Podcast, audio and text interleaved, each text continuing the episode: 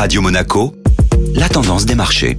La tendance des marchés avec la Société Générale Private Banking. Bonjour Ivani Kedjian. Semaine de baisse sur les bourses européennes. Les marchés européens ont clôturé la semaine dans le rouge après une cinquième séance de baisse consécutive. La dernière publication de l'indice PMI Composite de l'activité globale en zone euro a fait ressortir un ralentissement de la croissance en juin. Cette annonce est venue renforcer ce sentiment d'inquiétude pour les entreprises privées de la zone euro sur un repli des carnets de commandes au cours des prochains mois. Le climat général a pesé sur le moral des investisseurs, portant les grands indices européens à la baisse en clôture. Et du côté de Wall Street?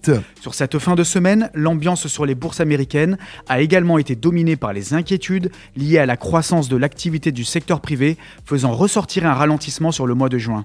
Ce recul du PMI Composite a incité les investisseurs à la prudence et à s'orienter sur les valeurs refuges comme les bons du Trésor américain et le dollar au détriment des actions. À cela s'est ajoutée une semaine marquée par les déclarations des banquiers centraux, dont le président de la Réserve fédérale américaine, qui a affiché sa volonté de poursuivre les resserrements monétaires d'ici la fin de l'année. Bonne journée à tous. Société Générale Private Banking Monaco vous a présenté la tendance des marchés.